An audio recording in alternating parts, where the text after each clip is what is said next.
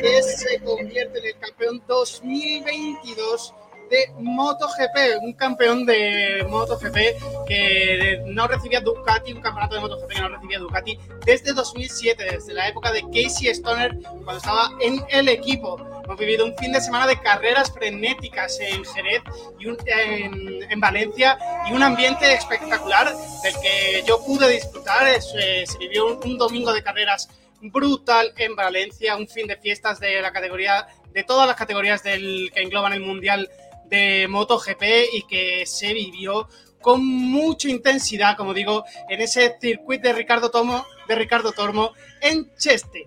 Vamos a ir comenzando el programa y como, como hoy lo más importante eh, que vamos a tratar es esa victoria del italiano de Pecco Bagnaia para Ducati, que eh, significa un punto muy importante para la marca italiana, como digo, que no ganaba ese título de, pilotos desde 2007 en la época de Casey Stoner. En cuanto a la carrera, no pudo optar a la, victoria Peco, pero eh, la victoria se la llevó Alex Rins, eh, marcándose una gran carrera y dominando desde principio a fin de la misma. Así que carrera muy completa de, Suzuki, que se despidió del Mundial este año y que no volverá para, el año que viene. De hecho, ya hemos visto a sus dos pilotos, tanto a Joan Mir como a Alex Ring, montados en sus nuevas eh, motos de, cara al 2023, en los test que también hoy se están celebrando en ese circuito de Valencia, como digo, en el Ricardo Tormo, en Cheste.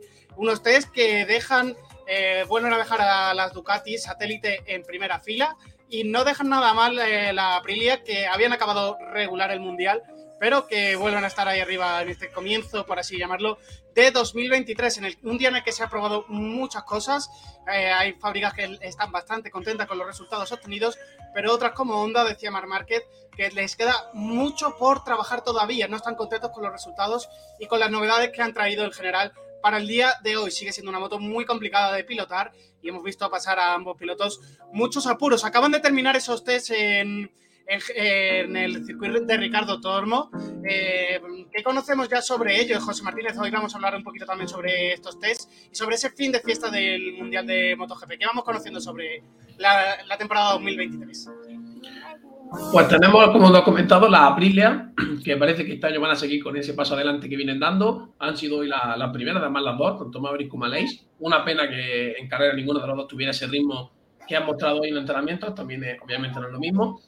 Nos deja también la Ducati, que parece que van a seguir siendo fuertes este año, con un sorpresivo Jorge Martín, que se ha rumoreado que a lo mejor no acaba su contrato con Ducati, porque recordemos que Bastianini pasa al equipo oficial y se queda sin hueco, pero de momento vemos como Jorge Martín sigue exprimiéndose al máximo y principalmente la nota negativa se la lleva Honda. Como tú comentas, tienen mucho trabajo que hacer, venimos comentándolo durante mucho tiempo y creo que van a tener un conflicto de opiniones, porque eh, yo admiro un piloto totalmente contrario a Mar Márquez, es muchísimo menos agresivo que el piloto catalán y habrá que ver por qué línea decide Honda eh, llevar este desarrollo de la moto que realmente le hace mucha falta. Vamos a ver si no surge ahí un conflicto de intereses y un, sobre todo un conflicto de opiniones debido a ese estilo de, pilotaje distinto.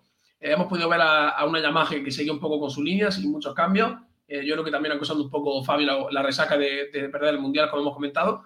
Y, poquito más, la emoción de ver a, Ale Rins, a, Alex Márquez, a Joan Mir en las nuevas motos, que de momento están haciendo ya ella y, rodando, que sobre todo lo que le hace falta para, para que cojan soltura y puedan mostrar la, mejor versión de ellos. Pues esperemos que sí que llegue esa mejor versión de, las ondas y de, todo lo que de todas las motos que esperamos una gran temporada 2023 en la que se incluye la nueva factoría de Gas Gas eh, que está sustituyendo a uno de las de las satélites de, de, Ducati y también que tendremos como novedades también esas eh, satélites de Aprilia en la que también han tenido esas novedades en el día de hoy. En cuanto a la Fórmula 1, esta semana tenemos gran premio de, Fórmula 1, lo, tendremos en Brasil, un gran premio que no va a dejar a nadie indiferente. Eh, ¿Qué tenemos ya sobre los pilotos que van llegando a Brasil? Con ello vamos a hablar eh, con José García, que vamos conociendo ya sobre el Gran Premio de Brasil y cómo van esas sensaciones de cara a este fin de semana. Bueno, lo que conocemos del Gran Premio de Brasil es que tendrá la última carrera al sprint del año y que se prevé lluvia. Así anticipando un poco la previa, se prevé un poco de lluvia para Brasil. Y hablando un poco del circuito, Red Bull, claro favorito, circuito mucha recta, circuito Red Bull claramente y tienen pinta de que tanto aquí como en Jan Marina van a volver a ganar. Pues veremos a ver si ese dominio de Red Bull llega hasta finales de temporadas, hasta final de temporada, o es capaz Mercedes o Ferrari de cortarlo un poquito ese dominio que están están imponiendo durante toda la temporada en, la temporada de esta 2022 de Fórmula 1. Eh, José, ¿qué vamos a ver hoy en las noticias de, Fórmula 1? Bueno, pues eh, la primera de todas, que Helmut Marco cree que varios equipos, concretamente seis, se van a saltar el fair play financiero en este año 2022, que Piastri ya ha aprobado el McLaren del año que viene, las previsiones de Aston Martin para 2023 Y Las Vegas, que se estrenaron la semana pasada los tickets para el Gran Premio, ya ha agotado completamente la entrada, así que ya no hay posibilidad de ver el Gran Premio de Las Vegas. Pues importantes noticias que vamos a ir descubriendo en unos minutitos eh, y como para anticiparos un poquito de esto del Dakar, que ya vamos a ver a finales a principios de enero, que como siempre tendremos nuestro programa especial aquí en Sport Direct Radio. Eh, Laia San y Carlos Checa van a compartir equipo, van a compartir estructura en el equipo Astara Team, este equipo español que lleva diferentes biocombustibles para hacer el del Dakar una prueba mucho más sostenible. Así que un equipo muy mediático y que seguramente va a conseguir buenos resultados tras el primer año de, de ambos pilotos el año pasado en categorías de, coches. El Haya debutó con ese, con ese Mini y Carlos Checa con ese equipo que hicieron para él. Así que el año que viene estarán ambos eh, pilotos para, pilotando para el Astara Team. Así que, dicho todo esto, vamos a comenzar con las noticias patrocinadas, como siempre,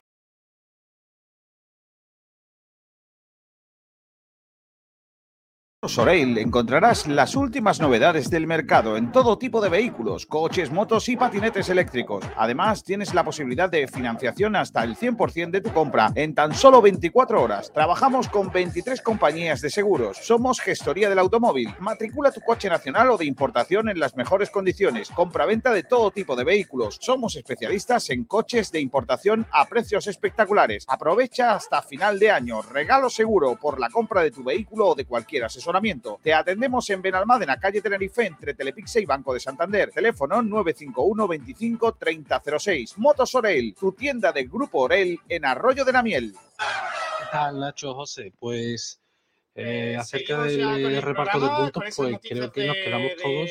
Con esa noticia, como digo, de Fórmula 1 y de, MotoGP. Eh, vamos a empezar con las motos, con esos test que acaban de terminar en Valencia, que vamos conociendo ya sobre ellos. Eh, la mañana ha estado liderada por esas Aprilia, pero la tarde, el tiempo, cuando ha llegado la hora de marcar tiempo, las Ducatis se han vuelto a poner al frente. Sí, las Ducati que, como nos tienen acostumbrados realmente, con, con mucho ritmo y también obviamente es la moto más preparada, la que menos cambio ha introducido.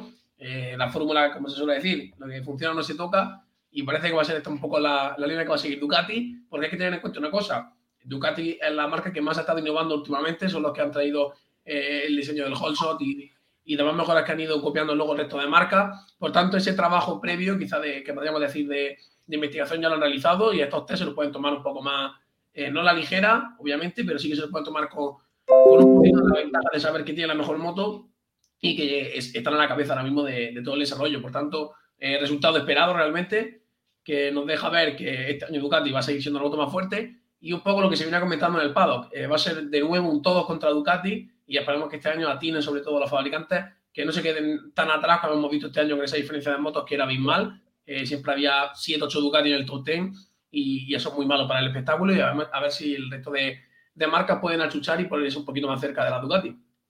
Esperemos que el resto de marcas también puedan achuchar y evolucionar esas motos de cara a la temporada que, empieza, que empezará en febrero. Tendremos ahora parón en el que las marcas no podrán trabajar en todas esas novedades y habrá que esperar hasta los siguientes test que serán en Sepang.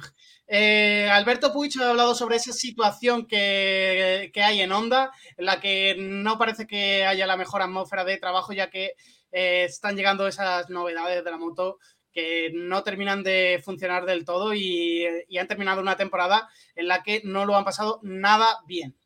¿Qué, conocemos sobre esas declaraciones, José? Pues Alberto Puig ha comentado que para este, para este test han traído eh, dos paquetes diferentes que con, con bastantes cambios. Obviamente la moto estaba en un punto muy malo y por tanto han, optado por traer a lo bruto muchos cambios y, ir introduciéndolo y ver qué tal. Y obviamente han comentado que había cosas que se han funcionado y otras que no.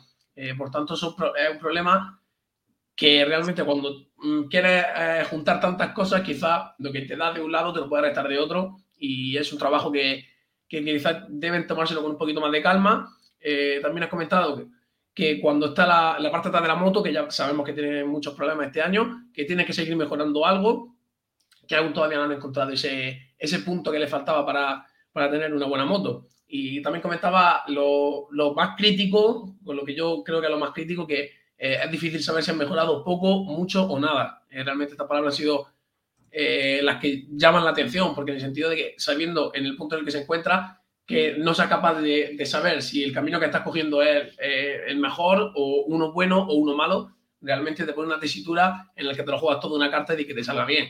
Por tanto, van a, tener, van a tener que seguir trabajando, como mismo Alberto Escucha ha comentado, y no les queda otra que rodar, rodar y rodar, y yo creo que esperar a, que, a dar con la tecla. Pues eh, como, como, decía anteriormente, a ver si encontramos esa tecla y vemos que la Yamaha sube, la, la onda sube hacia arriba y la podemos tener peleando con la, con la Ducati y, y, con la Aprilia. A ver si de cara a la temporada que viene, qué nos podemos eh, encontrar de, cara a esa competencia en la, en la parte alta de, de, la tabla. Y Valentino Rossi ha respondido sobre unas declaraciones de Marc que todavía siguen dándole vuelta a esa, esa acción del 2015 en Sepang. Eh, ¿Qué ha dicho Valentino Rossi esta vez, eh, que ha estado por el Pado que este fin de semana en Valencia? Pues de nuevo Valentino ha aprovechado para, para meter un poco de cizalla con Mar Márquez, que sabemos que últimamente es el deporte que más practica. Eh, ha respondido unas palabras, a Márquez le preguntaron, eh, como ya sabemos, para poner en contexto rápidamente, Rossi dijo que en 2015 Mar Márquez no pilotaba para ganar carreras, sino para intentar favorecer a Jorge Lorenzo, y Mar Márquez obviamente decía que no.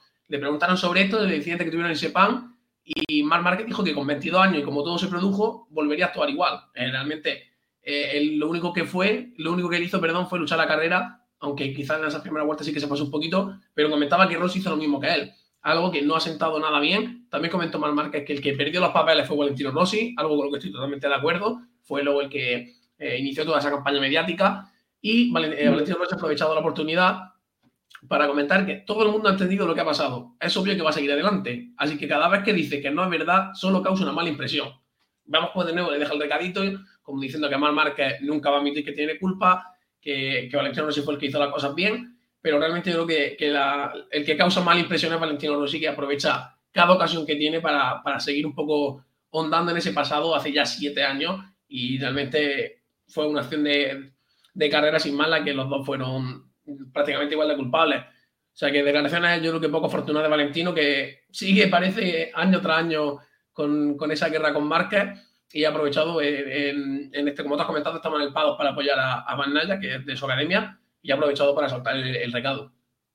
Un recadito que, que, no va a quedar, que queda ahí, que para la posteridad y que todavía siguen dándole cola a, esas, a esa polémica del 2015 en el circuito de Sepan. Y también tenemos unas declaraciones de Augusto Fernández, hombre que se ha convertido en campeón del mundo de Moto 2 este también mismo fin de semana en Valencia y que ya también se ha subido a esa, a esa nueva moto, a esa nueva, nueva, estructura de KTM en la que va a disputar este año.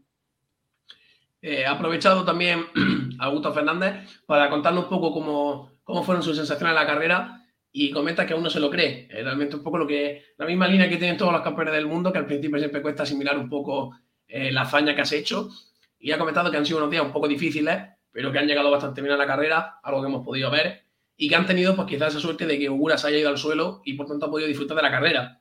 Comentaba que obviamente en la primera vuelta estaba eh, muy pensativo, que eh, realmente ha dicho, eh, ha habido un momento en que me he cagado porque veía que su rival estaba muy fuerte y a lo mejor él tenía que, que sumar un poco ese escalón para que Ogura no se hiciera con el campeonato, pero cuando se fue al suelo el, piloto japonés se quedó mucho más tranquilo y decidió ir a por la carrera para que no se hiciera larga. Eh, finalmente no pudo, alabó también el trabajo de Pedro Acosta, que hizo una muy buena carrera, y nos comentaba la, la alegría que siente eh, de haber conseguido este mundial y sobre todo de también alabó muy deportivamente la labor de su compañero de equipo y vemos como una vez más la, la simpleza, por así decirlo, o la, la gentileza que tiene Augusto Fernández. Eh, es un muy buen piloto y que, tiene, como tú dices, es muy gentil, un piloto que es muy buena gente y que se lleva muy bien con todos los pilotos de la parrilla. Así que eh, veremos a ver qué le espera de, del año 2023, en el que ha conseguido ya subir a la categoría de MotoGP, a esa categoría reina en la que va a disputar esta nueva temporada del año que viene. Eh, hasta luego, José. Luego seguimos hablando de todo lo que ha ocurrido en el Gran Premio de, de Valencia, de esa victoria del Mundial de Bañaya, también de, de, Augusto Fernández y la victoria también de Izan Guevara en Moto 3, que ha terminado el Mundial por todo lo alto. Eh, seguimos eh, con todas las categorías de, de Fórmula 1, en la que, según Horner, eh, seguimos amplificando esa, mm, ese presupuesto, ese, ese budget gap de cara al 2000, de, de, cara a este año, en el que según Horner dice que hasta seis marcas, seis equipos podrían haber superado ese presupuesto eh, que se esperaba para este 2022 y que fue eh, ampliado también por culpa de la inflación. ¿Qué más sabemos eh, sobre ello, José García? Pues Horner declaraba lo siguiente, que la situación en 2022 es tal que seis equipos podrían sobrepasar el límite presupuestario al mismo tiempo. Los precios de la electricidad suben exponencialmente, pero eh, afortunadamente perdón, eso no nos detiene. Muchos equipos lo han expresado en la reunión de la comisión de la Fórmula 1 y existe la posibilidad de que algunos superen el límite este año. Sin embargo, el director de la escudería ha asegurado que no cree que vaya a superar el límite en 2022.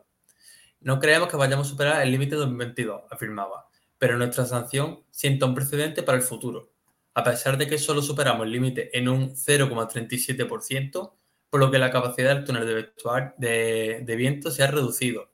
Entonces, ¿cuál es la sanción si superamos el presupuesto en ese porcentaje? Se preguntaba, afirmando que este año se van a saltar muchos equipos el límite presupuestario y poniendo en duda la sanción de la FIA por si esos equipos se, se verán sancionados o no en comparación con la sanción que hayan recibido.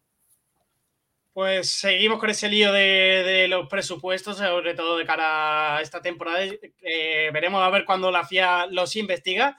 Eh, ya descubrimos, los de, los de, la temporada pasada, lo, descubrimos la sanción finales de octubre. Veremos a ver cuando tenemos la resolución de los presupuestos de la temporada 2022 en la que estamos este año. Y Oscar Piastri ya ha conseguido trabajar con el McLaren. Le ha costado, no de forma, todavía no de forma oficial, en unos test eh, en un circuito privado y con un coche de otro año. ¿Cuáles han sido esas sensaciones y qué, qué, ha podido practicar, sobre todo el piloto australiano, de cara a que se unirá a la parrilla de Fórmula 1 con el equipo McLaren en la temporada que viene? Pues Piastri hizo una primera jornada en un circuito corto, concretamente de 3,6 kilómetros, y la segunda jornada será ya en el circuito de este Gran Premio. Ni McLaren ni el piloto han dicho nada al respecto, cosa que sí hizo McLaren con Palo y Pato Ward, y es posiblemente porque Alpine no liberará al piloto australiano de su papel reserva hasta el Gran Premio de Abu Dhabi. Así que Piastri usó un mono de McLaren, pero con los logos publicitarios ocultos. Así que McLaren y Piastri haciendo un poco de malabares para evitar una posible sanción, pero ya Piastri claramente pensando en el año que viene y olvidado totalmente de Alpine olvidado completamente del Alpini de este año en el que no se, no se le ha visto apenas en, lo, en el box, sobre todo después de esa decisión en la que estuvieron en desacuerdo tanto Piastri como Alpine y su marcha a McLaren que ha dejado que dejó Alpine eh, con los pantalones bajados por así decirlo y tuvo que buscar de, prisa y corriendo otro piloto para, para, sustituir a su piloto reserva y Aston Martin ya se ha marcado esos objetivos de cara al 2023 eh, son realistas no aspiran a victorias pero sí quieren intentar liderar la zona media ¿no es así José? Sí, el director de rendimiento de Aston Martin Tom McClure ha marcado el reto de, de, liderar el grupo medio y mirar hacia los grandes para un futuro. El propio McClure afirmó, queremos liderar el grupo medio y luego avanzar desde ahí. Para hacer eso tenemos que ser agresivos. Tratamos de ser lo más agresivos que pudimos este año, pero con el límite presupuestario los recursos disponibles ha sido difícil. Eh, el alerón delantero, por ejemplo, es prácticamente el mismo que el de inicio de año. Podríamos haber hecho muchas cosas, pero no podemos permitirnos el lujo dentro del límite presupuestario especialmente después de los cambios que hicimos en Barcelona. Marcando un poco las pautas para los siguientes años, no especifica cuándo creen que empezarán a ganar, cosa que Audi sí hizo, y le echa un poco balones fuera, echando la culpa a ese límite del que ya protestaba Red Bull y protestaba Aston Martin. Pero bueno, al fin y al cabo es lo que hay, ¿no? Cambiar el coche entero a mitad de temporada es normal que el límite presupuestario no te dé para hacer más mejoras pues eh, es complicado con, eh, con ese límite presupuestario hacer mejoras eh, a medida de temporada, como tú decías, pero de cara al 2023, eh, ese objetivo de liderar esa zona media, van a tener que trabajar bastante para, para, poder acercarse tanto a McLaren como a Alpine, de los que esta temporada han, tenido, han tenido bastante diferencia entre, entre ellos. Y todo vendido en la primera tanda de entradas del Gran Premio de Las Vegas de 2023 no han echado para atrás eh, los precios a la gente, son precios desorbitados para, para un gran premio, pero eh, Estados Unidos eh, y Las Vegas así lo, así lo requieren, esa cita especial que vamos a tener el año que viene en Las Vegas, ese paso por la ciudad de, de Nevada. Así que todo vendido en esa primera tanda de entradas. ¿Qué conocemos sobre esta noticia, José? Pues los que han querido tener el privilegio de ser los primeros en comprar esos tickets han tenido que pagar más de 2.000 euros. Sin embargo, eso no ha evitado que a más de uno, a, más de un año para empezar el Gran Premio, se colgara el cartel de todo vendido. Sin embargo, no significa que se haya perdido la oportunidad de asistir a ese Gran Premio.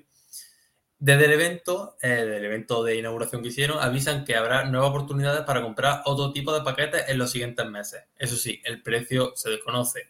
Las únicas opciones que están disponibles tras venderse la entrada de 500 a 2.500 euros son las de Hospitality con un precio de, precio de 10.000 dólares.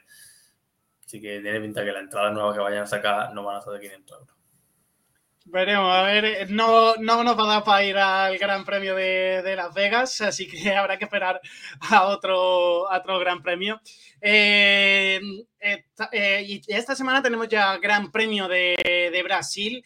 Eh, nos vamos a Brasil, el circuito de Interlagos. Eh, ¿Cuáles son los horarios que vamos a vivir este mismo fin de semana allí en Brasil, José? Pues los horarios serán el viernes 11 de noviembre a las 4 y media aquí, los libres 1, a las 8 la clasificación, porque recuerdo que carrera del sprint, el sábado 12 de noviembre a las 4 y media los libres 2 y a las 8 y media la carrera del sprint y el domingo 13 de noviembre a las 7 de la tarde la carrera a 71 vueltas.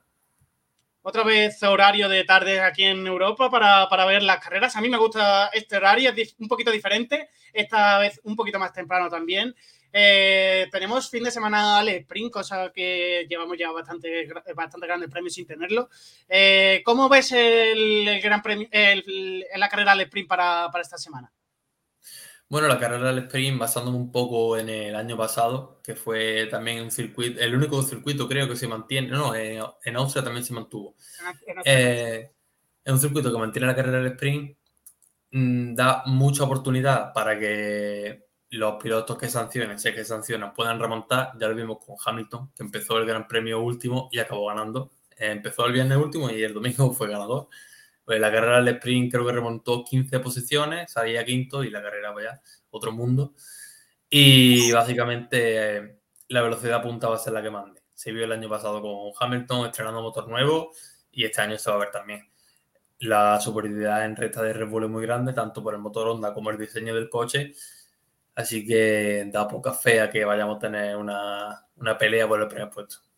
¿Y crees que veremos, eh, a, causa de esta carrera al sprint, crees que veremos muchos cambios en cuanto a componentes de motor y que, conlleven penalizaciones? Eh, teniendo esa carrera al sprint hay más posibilidades de adelantar y por lo tanto los equipos a lo mejor pueden jugar un poquito más con ello y más en este fin de temporada donde todos llegan tan justos. Bueno, Nacho, claro que da la oportunidad, es un circuito, como ya he dicho, que da mucho chance de adelantar, pero también quedan dos carreras quedan dos carreras, no sé yo el equipo si van a gastar más piezas y más dinero en componentes de motor. Mm, hemos visto pilotos que sancionaron recientemente, por ejemplo, Leclerc creo que sancionó en Austin, en México creo que también hubo sanciones, y teniendo en cuenta que ya no hay nada en juego apenas, quitando el segundo puesto y el cuarto, mm, no creo que haya sanciones por el simple hecho de que la temporada ya se acaba pues eh, veremos a ver qué ocurre finalmente cuando tengamos toda esa lista, seguramente el sábado. Eh, veremos a ver si incurren en sanciones o se quedan la parrilla tal y como la veremos en la, clasificación. Eh, ¿Qué ha comentado Mario Ichola sobre el circuito y sobre el fin de semana de carrera que vamos a tener en Brasil? Eh, bueno, pues básicamente haciendo un poco resumen de cómo el circuito, ¿no? Diciendo cosas que ya sabemos, que el circuito más chico que Mónaco y México, que es un recorrido histórico en sentido antihorario que alterna algunos tramos rápidos con secuencias de curvas de velocidad media, como la famosa Sena S, y no hay, gran, no hay grande demanda sobre los neumáticos en términos de tracción y frenada, porque es un diseño muy fluido y la falta de curvas lentas significa que los equipos pueden controlar la degradación de los neumáticos traseros Brasil alberga la carrera del sprint, como ya hemos dicho, que es la última de la temporada y será especialmente interesante con este paquete de coches. Ver lo que sucederá en la pista y una vez más el papel es clave de las diferentes estrategias que se pueden usar. En 2021, la parrilla del sábado se dividió en parte igual entre pilotos que comenzaron con neumáticos medio y blandos. Y a pesar de la corta longitud de la pista, normalmente hay mucho adelantamiento y basta con pensar en Lewis Hamilton y el ejemplo que he puesto del año pasado. Eh, y además, ¿qué, conocemos también sobre esos neumáticos que va a traer Pirelli para, el fin de semana y, y, cómo es la configuración del circuito? Bueno, Pirelli vuelve a traer la gama intermedia con un C2 para duro, C3 para medio y un C4 para blando y cataloga la pista con un tren tracción, un tren frenada, un tren fuerza lateral, un tren estrado neumático, un tren agarre de pista, un 4 en abrasión de pista, un 4 en evolución de pista y un 4 en downforce. Es decir, una pista muy equilibrada en todos los sentidos. Una pista equilibrada y donde, sobre todo, eh, vamos a tener que estar muy pendientes del clima, porque pinta que va a llover durante el fin de semana eh, ¿Cómo van esas previsiones de cara al, fin de semana, sobre todo de cara al sábado y al domingo? Bueno, pues actualmente hay un 70% de probabilidad de tormenta eléctrica para el sábado y un 50% de lluvia para el domingo. Así que he visto la situación de los coches bajo lluvia, que no extrañe que la carrera empiece a las 7, pero realmente empieza a las 8. O no empiece. Esperemos que no, esperemos que podamos verlo completo dar todas las vueltas al trazado y vivir esas dos horas de, máxima de Gran Premio que tenemos programada para, nuestra agenda del domingo. Muchas gracias, José. Eh, te despido ya aquí. Nos, vemos, nos escuchamos el martes que viene con todo lo que haya ocurrido en este Gran Premio de Brasil y con todo lo que saquemos sobre él. Un placer, Nacho. Nos vemos la semana que viene. Nos escuchamos la semana que viene. Y aquí acaba toda la parte de, Fórmula 1. Vamos a meternos ya de lleno con todo lo que ha ocurrido este fin de semana en Valencia, sobre todo con esa victoria del Campeonato del Mundo de, eh, del Campeonato del Mundo de Peco Bañaya, eh, campeón del mundo de MotoGP, eh, que como decía al principio del programa, Ducati no conseguía ganar el Campeonato del Mundo de Pilotos desde 2007 con Casey Stoner, así que ha trabajado mucho de cara, de cara a este año Peco y, vemos que, que ese trabajo ha dado frutos, sobre todo de cara eh, a la segunda mitad de la temporada, sobre todo de cara a partir del Gran Premio de Alemania, donde Peco comenzó a recortar a pasos agigantados eh, la distancia que tenía con, en ese momento, tanto con, eh, tanto con Alex Espargaro, perdón, como con Fabio Quartararo, que finalmente el francés ha quedado segundo en el Mundial. Eh, remontándonos ya al Gran Premio de, este fin de semana, el Gran Premio Motul de la Comunidad Valenciana, eh, Alex Rins se llevaba esa victoria, seguido de la KTM de Brad Binder y en tercera posición un Jorge Martín que parecía que sí que tenía bastante ritmo, de hecho salía desde la pole, pero en carrera siempre vemos como esos neumáticos eh, los desgasta un poquito más que, su, que, su, competencia directa y siempre a finales de carrera lo vemos yendo hacia atrás. Eh, para ello está aquí con nosotros José Martínez. Buenas tardes, José. Eh, ¿Cómo viste esa victoria, esa última participación del equipo Suzuki dentro de, un gran premio y esa victoria de Alex Ring que dominó este gran premio de Valencia de principio a fin?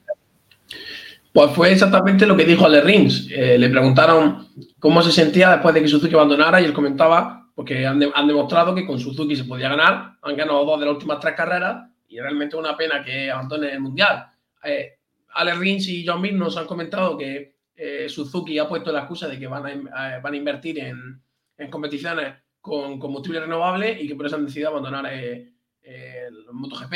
Eh, sin embargo, también han abandonado MotoGP, han abandonado todas las competiciones automovilísticas, tanto en España como en Portugal, y es una pena que, viendo el nivel actual que tenía Suzuki, pues abandonen, porque realmente la carrera de Alex Rins, perdón, fue muy buena. Recordemos que salía en segunda fila, no salía ni siquiera en la primera, pero sí que es cierto que hizo una muy buena salida, se puso primero eh, muy pronto y luego mm, mantuvo un ritmo que fue sencillamente inalcanzable para el resto.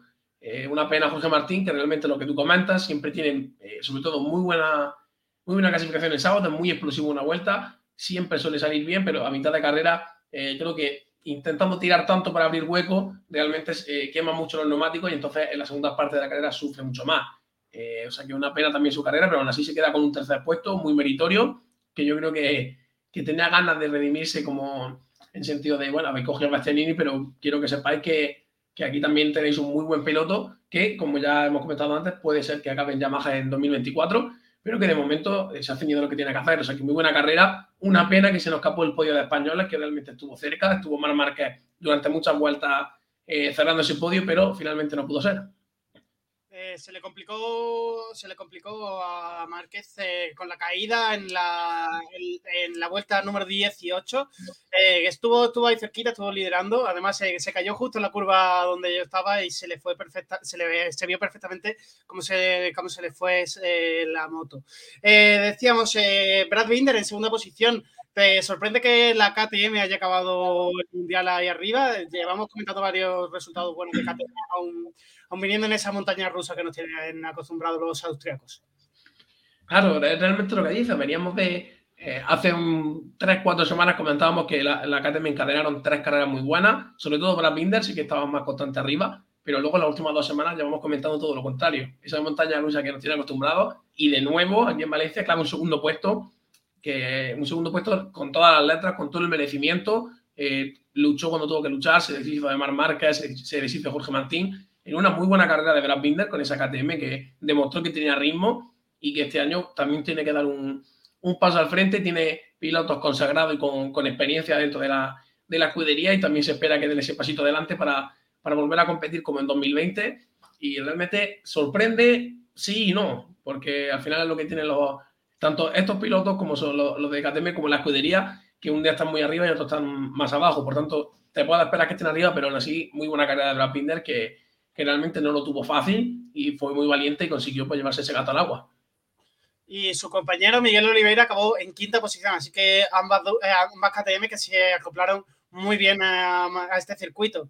Acabó justo por detrás de, Fabio Quartararo, un Quartararo que solo le valía la victoria pero que no fue posible. No, lo vimos desde el inicio de carrera, eh, prácticamente no tenían el ritmo con los que con, con la cabeza. Vaya, Ale Rins es que se separó nada más empezar la carrera. El único competidor que podía tener Ale Rins era Brad Binder, que se le, se le, acercó en esas últimas vueltas, porque Jorge Martín sí que se le ha acercado un poquito, pero estaba siempre a un poquito de distancia de, de un segundo y un Fabio Quartararo que rápidamente cogía el segundo el, el liderato del segundo grupo, eh, pero que no tenía ritmo para, para, unirse y poder luchar por esa victoria.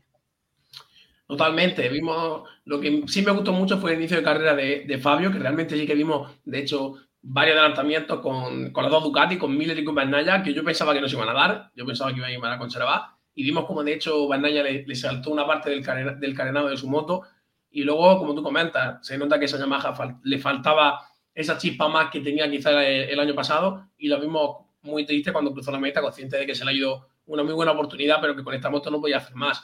El ritmo de adelante era infernal y aún así Cuartararo supo mantenerse en ese segundo grupo, mantuvo la distancia con Miguel Oliveira, pero estaba en tierra de nadie. Tenía un segundo y medio por delante al otro grupo y a Oliveira un segundo y medio por detrás. O sea, realmente su carrera se basó en eso, una así buena carrera, no consiguió subir al podio pero ya pensando en, el año siguiente, yo creo que él sabía que tenía muy complicado eh, llevarse el mundial, porque aparte de él tenía que ganar, eh, Peco tenía que caer hasta más abajo de la decimoquinta posición y era algo francamente complicado. Era, era muy complicado porque veíamos que Bañaya no tenía, no tenía tampoco el ritmo para, o no quería mostrar tanto ritmo eh, por no por no caerse o por no forzar demasiado. Eh, cruzó finalmente la línea de meta noveno, pero vimos a un Mañaya que no fue al ataque, no fue a luchar por eh, conseguir más puntos. Ya sabía que si no estaba fuera de, de los puntos era muy complicado que, eh, bueno, era imposible que Fabio Quartararo ganase el Mundial, así que su objetivo era siempre estar dentro de los puntos, aunque lo viésemos cayendo un poquito de posiciones de cara a final de, la carrera.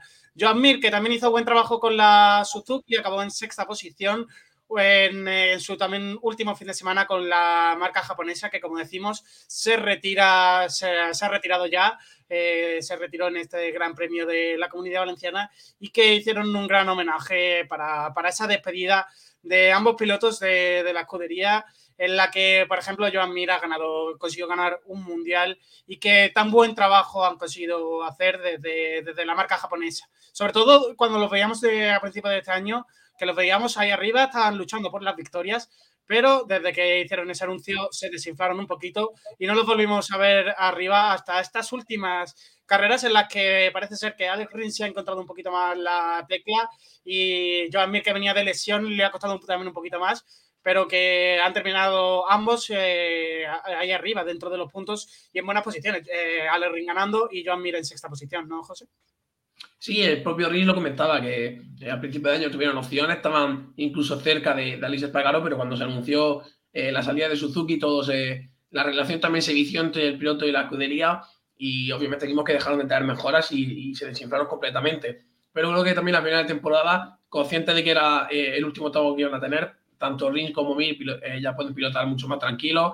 Con tu futuro decidido ya solo te queda disfrutar. Eh, obviamente con el reconocimiento que se merece la marca que te ha dado eh, tu casa en, el Mundial durante los últimos dos años y grandes momentos, victorias para Rins y el Mundial para, para Mir, como has comentado, y creo que fruto de eso se ha visto esa última mejora de Suzuki con ya eh, era todo que ganar, nada que perder. O sea que me parece muy positivo que Rins se vaya ganando, que de, demostrando el buen piloto que es, que realmente eh, es muy irregular también, hay veces que tiene caída, pero vemos como cuando cuando está concentrado y, tiene el día es muy buen piloto. También lo que más me gustó de Rins fue la broma de, eh, se estaba rumoreando, lo hemos comentado aquí, si se podía llevar esa Suzuki, que él quería, pero Suzuki no le dejaba. Comentaba el Rins que a ver si ahora que ha ganado se la dejan más barata o incluso se la regalan. No sabemos de momento cómo habrá acabado, pero yo creo que se la podrían regalar. A ver, a ver si consigue finalmente llevarse esa moto a casa para, para tenerla ahí en el, en el expositor. Y sorprendente este dato, eh, hacía bastante tiempo que no veíamos una clasificación así. Eh, tan solo una Ducati entre los seis primeros clasificados, eh, sorprendente. O no, porque ya tenían todo ganado y también han podido bajar un poquito esas prestaciones. ¿Tú qué crees, José? Sí, realmente iban todos muy confiados. Ya tenían el, Bastianini ya era el, piloto satélite oficial, el piloto, perdón, el mejor piloto, piloto satélite. Las satélites ya eran las mejores satélites. Ducati ya era campeona por equipo. Fabio tenía el mundial muy cerca. El BCX ya era rookie del año, realmente tenía muy pocas aspiraciones. Y lo gracioso fue como todo, llega, todo el tenecito de Ducati llegó a, a. No querían pasarle porque sabían que se estaba jugando el mundial, pero es que Peco iba tan lento y extremadamente tan cauteloso que es que le tenían que pasar y los propios comentaristas era, bueno, no le va a atacar. Y a la vuelta siguiente lo pasaba, porque si no, si no se iba a formar un tenecito que iba a ser peor y, y tenía que, de hecho, cambiar muchas trazadas. Brad, Binder estuvo a punto en varias ocasiones de llevarse el puesto y veíamos como era Cuartararo, como Bandalla, perdón, que siempre hablamos de lo bien que hace las trazadas y lo, lo concentrado que está siempre. Y, y, es que iba cartonando encima de la moto, siempre se, se iba largo, se colaba, quería cometer cero errores y hasta las propias marcas de detrás tenían que, que empujarle y pasarle porque que si no, se, si no al final iban a tener un problema. Los nervios de ese posible campeonato de, de, Ducati, que seguramente todos se están presionando mucho hacia, hacia Peco, eh, que acabó justo por detrás de sus compañeros de motor de Ducati, eh, detrás de la Moni VR46 de Luca Marini, que acabó en séptima posición, octavo Enea Bastianini con el Gresini Racing Team y noveno Peco Bañaya, que nos preguntamos todos si de cara al año que viene va a llevar ese número uno para haber ganado el Mundial. Él no lo deja claro, todavía está pensando, dice que el 63 le gusta bastante, aunque es un número que no le ha acompañado durante toda su trayectoria. Sea, solo lleva tres años con él. ¿Tú qué crees que va a hacer eh, eh? ¿Se va a quedar con ese 36, ese 63 o cambiará al número uno? Yo creo que cambiará al uno. Realmente eh, y el 63 no es un número que, que, tenga a lo mejor la certeza de que si te cambias el uno te lo van a, a coger otro piloto. Y creo que, lo, que obviamente cuando gane el mundial tienes que llevar el número uno. Eh, que ese número esté reservado para los campeones, creo que es una norma muy bonita y que realmente yo soy partidario de que, de que lo cojan. Si es cierto que, por ejemplo, Márquez no lo suele coger casi nunca, creo que de hecho nunca lo ha hecho, y, y casi, realmente casi nadie lo coge. Que solo lo cogen más los pilotos que, que ganan un mundial, que saben que no van a estar en la, en la lucha, pero a mí sí que me gustaría ver a, a Peco con ese, con ese número uno. Y conforme lo que hablabas de la presión, eh, ten en cuenta, estaba Valentino Rossi, eh, D'Agostini, los dos pilotos más laureados de la historia de MotoGP, italiano, con Ducati, todo el mundo en su voz hablándole. Y yo creo que han sido los, los peores 40 minutos de Peco de, del Mundial. Él solo quería pasar la línea de meta y olvidarse. Y, y el momento que me gustó mucho fue Bastianini felicitándole, que me imagino que, que le diría ha ganado, felicidades este año, pero el año que viene voy con tu moto y voy allá por ti. El año que viene no hay órdenes de equipo, voy desde el minuto uno con el cuchillo entre los dientes. Pues eh, veremos a ver cómo acaba esa lucha de equipo entre Nea Bastianini y Peco, que tendrán mucho que trabajar también de cara al 2023. Sobre todo eh, porque este año traían una moto del 2022 que finalmente no utilizaron, se quedaron con una moto eh, menos evolucionada sobre la que han ido trabajando este año y veremos a ver si de cara al 2023 esos pasos adelante son más sólidos y consiguen tener una moto que, se, se habitúe a la, forma de conducir tanto de, de Bastianini como de, de Bañaya, porque a principio de año sí que Bañaya lo tuvo muy complicado para, encontrar ese feeling con la, con la moto, ¿no, José? Sí, vimos como tuvo hasta cinco caídas, 5-0, que parecía que le, le, condenaron en el Mundial, porque luego hemos visto que no, pero se le estaba haciendo muy complicado. Y como tú comentas, son dos pilotos muy distintos. Bastianini es mucho más agresivo que, que Peco y habrá que ver cómo lo gestionan para hacer una moto que le valga a los dos. Eh, y sobre todo en esa batalla con Cuartararo, ¿cuándo viste tú esa diferencia de, de, que el mundial se decantaba para uno para otro? Pues realmente cuando Peco ganó esa carrera seguida, yo creo que ya, al igual que Fabio se dio cuenta y comentó que, el rival era Peco, yo creo que todos nos dimos cuenta y pensamos, Ojo, porque puede haber mundial, ¿eh? ¿eh? lo dábamos todo muy cerrado con, con, Fabio, realmente luego ha sido todo lo contrario. Creo que ese fue el momento clave porque sabíamos de, la regularidad que tiene eh, Peco. Lo vimos el año pasado. El año pasado tuvo un final de, de año muy bueno. No se llevó el mundial por poquitos puntos. Y es lo que sorprende de este año pasado todo lo contrario. El año pasado Peco fue constante todo el año y Fabio sí que tuvo un poquito más de, de altibajo se el Mundial Fabio, pero es que este año pegó ha sido el de los altibajos. El piloto que más acostumbrado tiene esa regularidad, tuvo 5 ceros, tuvo carreras en las que no estuvo del todo bien, pero luego encadenó 5 victorias seguidas. Eh, ahí, ahora he puesto esta imagen, los que nos estéis viendo a través del streaming podréis estar viéndola, y fue realmente desde, desde Alemania cuando Peco empezó a recortar eh, la gran cantidad de puntos eh, a, a, Fabio Quartararo y como tú comentas, eh, ese comienzo del Mundial que fue bastante complicado con esa retirada en Qatar, ese decimoquinto puesto en la segunda carrera del Mundial, eh, entrando de forma complicada en los puntos, también le vinieron eh, dos retiradas de forma continua en el Gran Premio de Cataluña y en el Gran Premio de Alemania.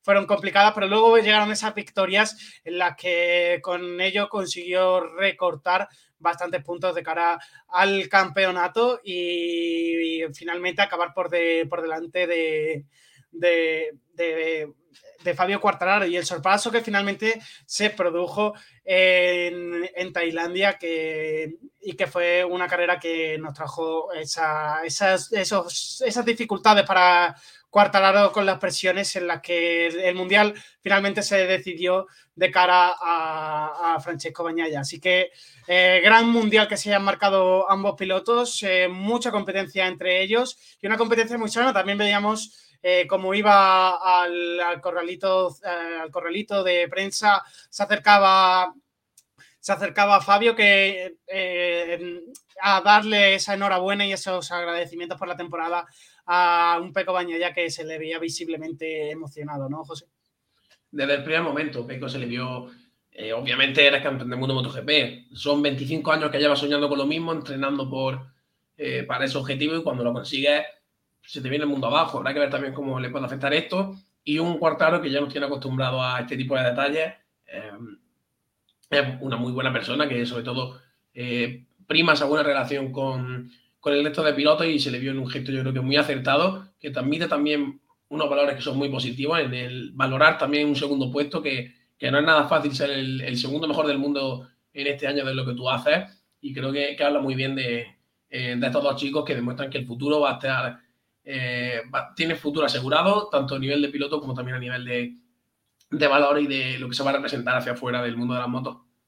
Ya de cara al año que viene son los máximos contendientes eh, y los máximos favoritos a estar peleando por ese título y veremos a ver quién se les puede añadir y quién puede completar ese, esa lucha por el título de 2023 que tendrá comienzo en el circuito del Algarve en Portugal, así que habrá que esperar hasta, como digo, hasta febrero para poder ver ese comienzo de temporada de MotoGP. Eh, eh, detrás de, de Bañaya, cruzaron la línea de meta en décima posición, Franco Morbidelli, eh, la Yamaha. Un Morbidelli que consiguió entrar dentro de los puntos, pero que esta temporada no ha sido igual que la temporada pasada y que no ha estado nada a gusto con esa Yamaha y que ha costado muchísimo para ponerse a punto, ¿no, José?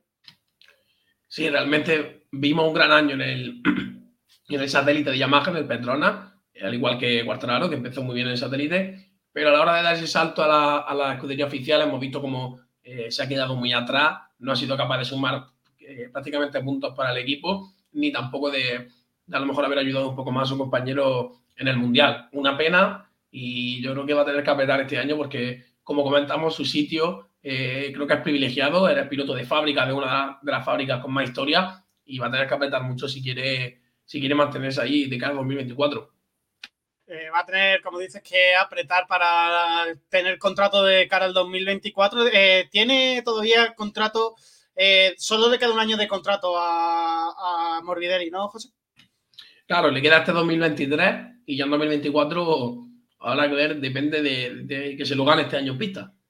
También tenemos eh, a los dos pilotos del Ducati Gresini que acaban contrato eh, de cara al 2023. Augusto Fernández, que solo ha fichado por un año, y un Paul Espargaró que tiene también contrato de uno más uno. Así que eh, de cara al año que viene también va a haber eh, ciertos movimientos o renovaciones de las que estar muy pendientes a lo largo de la temporada.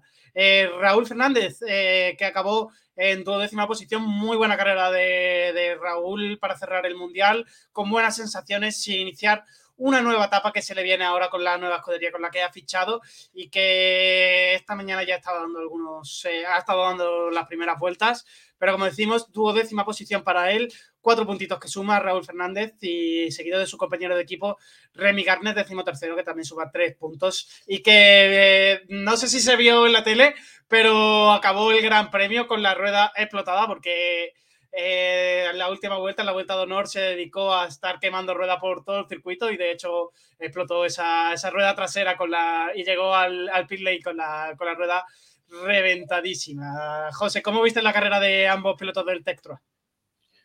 Muy buena carrera, sobre todo en especial de, de Raúl Fernández, que se llevó al final ese gato al agua contra Remy Garner. Y un Remy Garner que, bueno, ya dirá, me voy de MotoGP, me han echado por la puerta de atrás. En la última vuelta aquí de, de honor que se suele decir, la voy a gozar. Y de hecho, joder, la aprovechó, la aprovechó con, con mucha gana. Una pena que se vaya a Remy Garner, me parece un piloto con muchísimo talento, todo un campeón de Moto 2 al que no se le ha valorado eh, nada en KTM y que de hecho tiene que irse a una competición menor.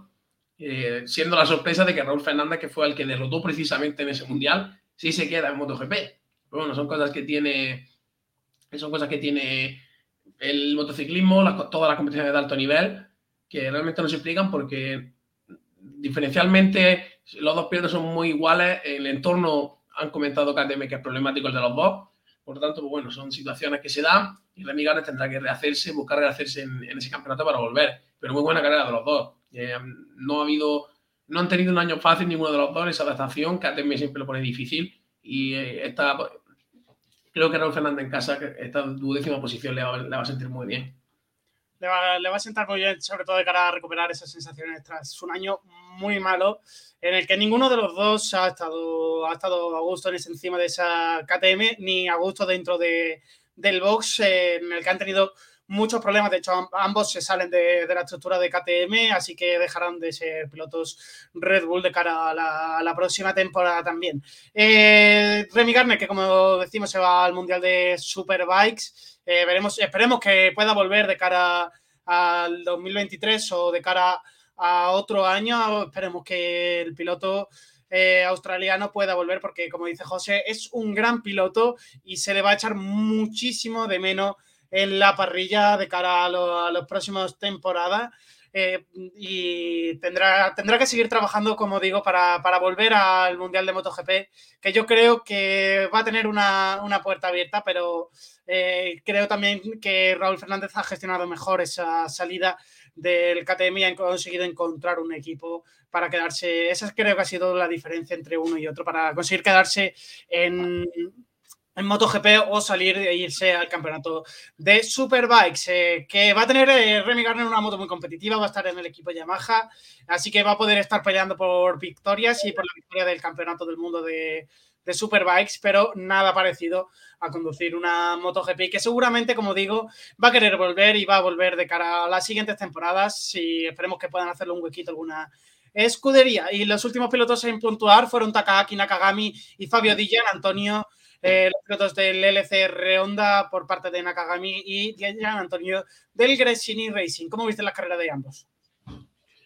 Pues una carrera un poco el Nakagami por la línea. También recordemos que Nakagami eh, viene de lesiones, tuvo hasta las últimas carreras sin poder disputarla eh, por condición médica. Y sumado a que la moto este año, eh, sobre la Honda y sobre todo esa satélite, es muy complicada de llevar. Hemos visto que no han hecho grandes resultados, era un poco la carrera esperada. Y un Dylan Antonio que se ha desinflado completamente. Empezó el año muy bien, estando no al nivel del resto de Ducati, pero sí que estaba en un nivel más aceptable. Simplemente luchando por ese top 10, un poquito octavo, noveno, y hemos visto cómo se ha desinflado y la última carrera le han costado mucho. Una pena también para, para él que, teniendo en cuenta la escudería en la que está, yo creo que eh, van a tener toda una, una, presión y una competitividad que, que, van a necesitar que todos cojan su mejor nivel porque va a ser una, va a ser una jungla. Hoy, hoy comentaba en el micrófono de Dazón eh, que ha tenido muy buenas sensaciones con, la, con esta nueva moto que le ha traído eh, Ducati, de hecho es la moto campeona del mundo, la moto que ganó el domingo con Peco, como para no hacer... No, para que no se que no corre. para no tener buenas sensaciones, dice que se, se puede acostumbrar mucho mejor a esta moto que a la que tenía el año pasado, así que veremos a ver eh, cuáles son las sensaciones finales eh, y sobre todo de cara a principios de temporada, donde todas las Ducatis satélites que vienen de, de esta moto campeona del mundo de 2022 van a estar ahí arriba, de, sobre todo, como digo, en esas primeras carreras del Mundial en las que el resto de marcas sí que todavía están un poquito con la evolución y trayendo algunas mejoras que pueden no funcionar. Ducati sabe que esa moto de satélite va a funcionar bien porque es la moto del campeonato del mundo de 2022. Así que no tiene mucho que estudiar sobre, sobre ese progreso. Eh, Klaslow, que acabó en decimosexta posición con ese satélite de, de, Yamaha, y Alex Márquez, que acabó en decimoséptima posición con bastantes problemas en la onda. De hecho, tuvo que entrar, eh, se cayó, tuvo que entrar al pit lane, volvió a salir y acabó, finalmente sí que consiguió acabar la carrera, pero en esa última posición y bastante distanciado del grupo. Yo estas cosas no lo entiendo, Nacho. Cuando eh, la carrera de Alex Márquez ya estaba terminada, que no daba para más, eh, entra a boxes te vas de onda, es tu última carrera con onda, y te mandan salir a no sé qué, porque ni te sirve para recabar datos, no sirve absolutamente para nada, es tenerlo en pista por tenerlo en pista realmente, y fue una decisión que yo no entendí, es que de hecho veíamos como pasaba la moto en de meta y él salía de boxes, como bueno, pues me han mandado salir, pero realmente no sé a qué, que no sé si tú le das algún sentido, pero es que no tiene ningún tipo de, yo por lo menos no le encuentro ningún sentido. Yo el primer sentido que le vi, porque desde el circuito sí que es verdad que no se le vio entrar a, a Vox, eh, solo se vio la caída y que continuaba dando vueltas en el trazado. Y yo pensé que era simplemente por el fin de fiesta, por esa, esa, vuelta de honor, porque Alex Márquez fue otro de los que dio bastante diversión en esa, en esa vuelta de honor, quemando ruedas y haciendo ruido, paseándose con la grada. Eh, fue otro de los pilotos que dio, como digo, bastante, bastante animación al, al, Gran Premio. Desde el circuito pensé eso, pero luego cuando he visto la carrera en casa y vi que paraba y esas, esas sensaciones al salir de, de otra vez del, del, pit lane, como tú dices, eh, ya no comprendía el por qué.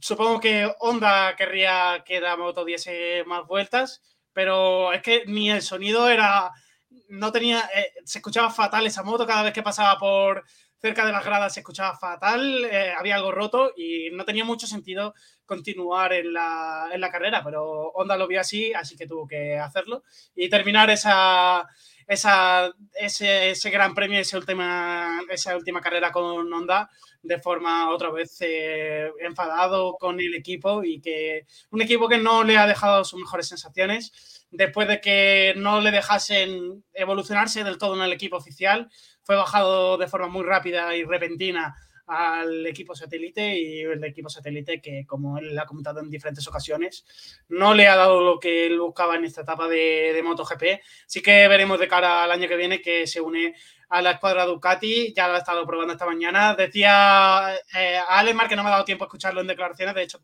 eh, no sé si ha llegado a hacerlo porque estaba muy ocupado dando, dando vueltas al trazado, pero decía Mark que ha estado detrás suya en unos momentos en la, en la, en la última salida que ha tenido eh, Mark a pista y que ha estado detrás de su hermano, que lo veía todavía demasiado rígido en la, en la moto, pero que los tiempos le estaban saliendo. Eh, como decimos, es complicado que esa, que esa moto no te los tiempos, porque es la moto campeona del mundo 2022, con otros colores, pero es la moto campeona. Pero todavía le queda, como decía Márquez, eh, eh, acostumbrarse al, estilo de pilotaje de Ducati, porque Alex Márquez siempre ha sido piloto de, de Honda, ¿no, José? Sí, desde de, de categoría inferior, al igual que, que. Pero es lo que tú dices, más yo creo que es más fácil eh, saber que te tienes que acomodar una moto que sabes que, que si lo consigues te va a dar resultados. Y realmente es que Alex Márquez tenía que adaptarse a una Honda que sabía que por mucho que ellos se adaptaran, no le iba a dar resultado ninguno. Yo creo que esa confianza y esa seguridad de que sabes que esa moto realmente va a ser buena y, y va a estar todo más en el factor piloto, más que en, el, en que la moto esté mejor o peor en, en cierto día. Por tanto, es totalmente normal que se vea un rígido. También hay que tener en cuenta que el propio, el propio Alex Márquez lo dice, que es un piloto más precavido que su hermano, que le gusta eh, tomarse las cosas con más calma y obviamente pasar de una Honda que este año iba muy lenta a una Ducati que es todo potencia raudales, eh, le va a llevar un tiempo adaptarse, pero bueno, creo que esos tres le van a venir muy bien y sobre todo rodar, rodar y rodar y esperemos que Alex Márquez vuelva un poco a ese nivel. Es que realmente es lo que tú dices, Nacho, te suben a Honda, eh, vas al equipo oficial, consigues un par de podios, que bueno, obviamente la exigencia de Honda es mayor que dos podios, pero bueno, los consigues y luego ves que te cambian por Paul Espargaró, que el cambio yo no sé si ha sido positivo o ha sido exactamente igual. O sea que, y, y luego encima ya en esta moto que te han dado, con los problemillas que ha tenido dentro del equipo, la, yo creo la sensación de Márquez con, con, Honda no va a ser la mejor ni, ni, mucho menos. No va a tener su mejor recuerdo de su experiencia en MotoGP. En las categorías inferiores sí, doble campeón del mundo, o sea que de eso seguro que no tendrá ninguna pega.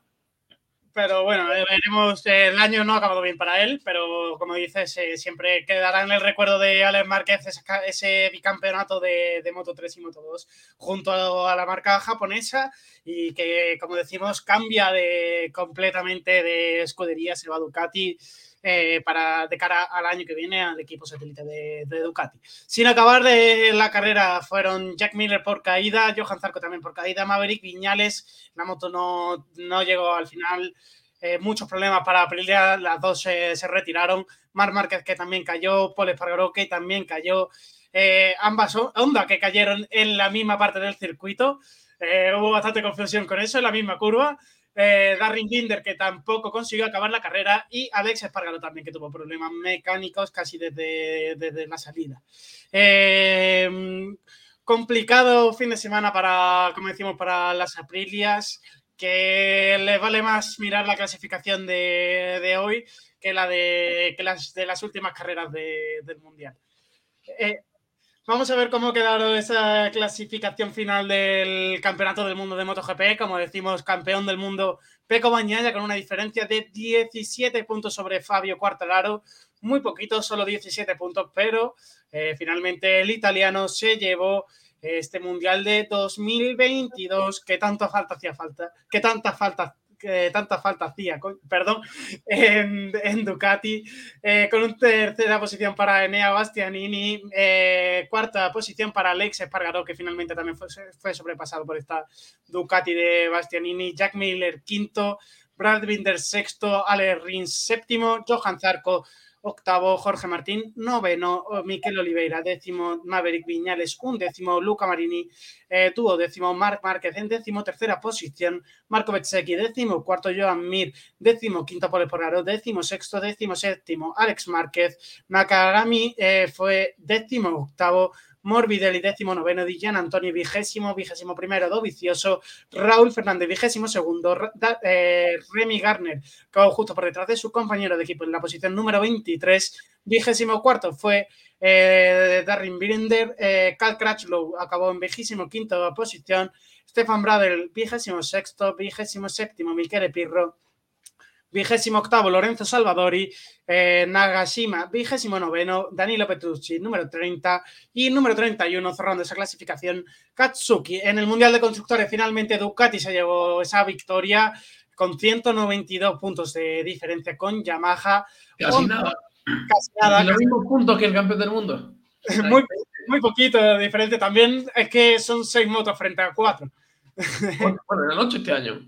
Ocho, perdón, es verdad. Es cierto. que Año. Faltaría más. Entonces, normal también esa, esa diferencia entre. Pensándolo en frío son pocos. Pensándolo en frío con ocho motos son pocos. Pues sí, como tú dices, son poco, poquitos puntos pensándolo en frío, pero eh, una diferencia bastante amplia eh, de cara a Ducati, que acabó con, como decimos, 448 frente a los 256 de Yamaha y los 248 de Aprilia. Eh, KTM fue cuarta con 240 y Suzuki con 199 quinta. Honda acabó en última posición eh, con 44 puntos de desventaja sobre Suzuki, es decir, eh, sobre el, quinto clasificado, 44 puntos y 293 puntos de diferencia con Ducati, un número también importante. También recordar, son cuatro motos, pero por ejemplo Suzuki son dos y han acabado por delante de, de las cuatro ondas. Eh, en cuanto a equipos, Ducati Lenovo se lleva esa victoria. Eh, en segunda posición está el KTM Red Bull eh, Factory con 177 puntos de diferencia entre uno y otro. También, esta, esta sí que es llamativa. Aquí sí que compiten dos contra dos, que ya no se juntan la- las ocho. ¿El qué, José? Sí, sí, que exactamente eso. Yo creo que aquí se ha notado que, que realmente termina la clasificación final y Miller es quinto y, y Pecos primero. Pero muy sorprendente que sea KTM la primera marca que aparezca detrás de, de Ducati. Ha sido una, finalmente una de las más consistentes. La, escudería le ha ido bien esa, esa, dupla de, Bastianini y de esa dupla de, Bastianini y, eh, que eh, finalmente de Bastianini, no, perdón, de, de Brad Binder eh, y de Miguel Oliveira, que finalmente ha conseguido ese subcampeonato de- del mundo por equipos. Y en tercera posición eh, acababa Aprilia con 334 puntos. Encontramos al Prima, Premi- el Prima Pramac Racing en cuarta posición con 318, al Monster Energy Yamaha con 290 puntos en quinta posición, Suzuki es sexta, séptimo el Gresini Racing, eh, la octava posición el equipo de Valentino Rossi, novena posición para el Repsol Honda, décima posición para el satélite de Honda, satélite de Yamaha en undécima posición y satélite de Red Bull en duodécima posición. ¿Algo más que comentar de la categoría de MotoGP, José? No, poco más. Realmente muy contento. Yo, cuando, si no es marca o ningún español que lucha mundial, yo iba con, con Peco. Me llevé un susto grande cuando Miller se fue al suelo, porque vi una moto roja y dije, "Mm, veremos a ver. Pero finalmente ha salido todo bien, ha salido a pedir de boca, sobre todo también en Moto 2, que a gusto ganó en casa. Y poco más, ver el, el año que viene, que será seguro trepidante. Y espero, por favor, y creo que todos esperamos que sea el año definitivo de la vuelta de Márquez, que lo podamos ver arriba y por qué no un Joan Mir que se adapta a la moto y que pueda estar también dando guerra. Eh, decían esta mañana que Joan Mir eh, se estaba acostumbrando bastante bien a esa moto, que había dado mejores, un poquito mejores resultados de lo que habían pronosticado, aunque lo hemos visto también bastante en la parte de abajo de, de la clasificación y con una diferencia bastante grande con Márquez, que también es normal que haya esa diferencia, sobre todo en esta primera toma de contacto que han tenido con la moto. Y al que hemos visto muy retrasado esta mañana ha sido a Alex Rin, que con la satélite de Honda y que además han dicho que pese a tener eh, tratamiento de Alex Rin de piloto Honda, eh, los- las novedades eh, sobre todo a estos test le han ido llegando, le van a ir llegando de eh, en forma de en cuentagotas, así que también va a tener un inicio complicado, aunque ahora después, cuando acabemos todo esto de repasar de todas estas clasificaciones de Moto 2 y Moto 3 que nos queda por delante, hablaremos un pelín de, de esos test y veremos sobre todo esas hojas de tiempo que nos ha dejado el día de hoy sacaremos un poquito de conclusiones, que no demasiadas porque aquí en los test, sobre todo de postemporada en esta primera toma de contacto en Valencia, se enseña poquito, bastante, bastante poco y veremos a ver eh, finalmente cómo llevan los equipos al primer gran premio de la temporada, en, como digo, en el circuito de, Portugal, en el circuito de, el circuito de Portugal. En cuanto a Moto 2, Pedro Acosta se llevó esa victoria de la carrera de la categoría intermedia, marcándose una muy buena carrera y distanciándose casi de Augusto Fernández, segundo clasificado, en 1.2 eh, de diferencia entre ambos. Tony Arbolino cerró ese, ese podio con la Mark, VDS a casi 10 segundos de diferencia de Pedro Acosta, una diferencia muy grande que tuvieron con ambas eh, KTM. ¿Cómo viste esa carrera de, de Pedro Acosta y sobre todo el campeón del mundo de Moto 2 de Augusto Fernández? Pues muy buena carrera por parte de los dos, sobre todo de Pedro Acosta, que obviamente eh, cuando tuvo que luchar el cuerpo a cuerpo se impuso, luego supo abrir esa distancia y un Augusto Fernández que, como comentaba él mismo, cuando se cayó a Yogura, eh, sabiendo que eres campeón del mundo, tiene esa, esa libertad que no tuvo eh, Peco para intentar conseguir algo y él sabía que, además sabía que tenía el ritmo, él tenía ritmo y creo que era la mejor oportunidad. Cuando sabes que ya eres campeón del mundo, estás en casa pues quiere luchar por la victoria. O sea, que muy buena carrera de los dos, con grandes noticias para Augusto, que también hay que saber gestionar eso, porque eh, en el, momento en el que tú ya sabes que eres campeón del mundo, te puede dar un bajón importante, una relajación, en el sentido de decir, ya está el trabajo hecho, pero si vimos eh, un gran profesionalismo de Augusto que quería despedirse con victoria, pero finalmente un, gran Pedro Acosta se, se lo impidió. Veremos sobre todo de cara a la próxima temporada a un Pedro Acosta que va a querer luchar por ese Mundial de Moto 2 y va a ser uno de los que va a ser uno de los pilotos que va a revolucionar esta categoría, que quizás este año ha sido la más insulsa del Mundial y que de cara al año que viene viene como plato fuerte del horario de la, de la competición de MotoGP, ¿no? Sí, habrá que verlo. Eh, muy, con muchas ganas, sobre todo. Yo personalmente tengo ganas porque es lo que tú comentabas, Nacho. De hecho, es que me, suena que, que tú estás por diciendo que el año que viene va a ser un espectáculo con todos los pilotos que van a ver y que, que tener que esperar tres meses es lo único, lo único negativo, pero bueno, habrá que ver ahora un poquito la Fórmula 1 hasta que acabe y poco más. Es que no lo has podido ver ni en los test, porque los test son solo para, para MotoGP, ellos tendrán oportunidad en Valencia, en Jerez antes de comenzar la temporada y también irán a, a, esos, test en Sepang. Eh, detrás de, ellos acabó, como digo, Tony Arbolino que cerró el, el, podio, una buena carrera de Tony Arbolino, que consiguió imponerse con su ritmo a un Fermín Aldeguer que cruzó finalmente la línea de meta en cuarta posición, volviendo a, conseguir esa mejor posición de, del piloto eh, murciano de la temporada y que en estas últimas carreras ha conseguido eh, superarse de esos altibajos que estaba viendo en la parte media de la temporada y que sobre todo de cara a la temporada que viene le deja con buenas sensaciones, ¿no? Sí, totalmente lo que le hacía falta. Eh, últimamente se le estaba viendo un poco más dubitativo, un poco con, con peores sensaciones en la moto y, es, lo, que venimos comentando en todo el mundo. La última carrera es significativa y, más además ellos que no van a tener la oportunidad de hacer ningún test, irte con un buen resultado además en casa hace que, que recupere un poco esa confianza y afronte el año yo creo que de mejor manera que, puede ser si tuviera ido al suelo hubiera conseguido un mal resultado. Pues seguro que sí. Su compañero, por ejemplo, sí que se fue al suelo. Alonso López en las primeras vueltas eh, cayó en la vuelta número, en la vuelta número 22, así que no tuvo mucha toma de contacto con el circuito, con la carrera y no lo vimos, eh, no, lo, no, pudimos disfrutar de esa magia de la que no tenía acostumbrado Alonso López en, en, las, últimas carreras de, bueno, desde que llegó al, al, Mundial de Moto 2 a mitad de temporada. Albert Arenas acabó en quinta posición con esa eh, Gas Gas, un, eh, un Albert Arenas que se esperaba algo más de él esta temporada y que finalmente no ha podido luchar por el, por el título ni, ni, casi ni ha estado cerca.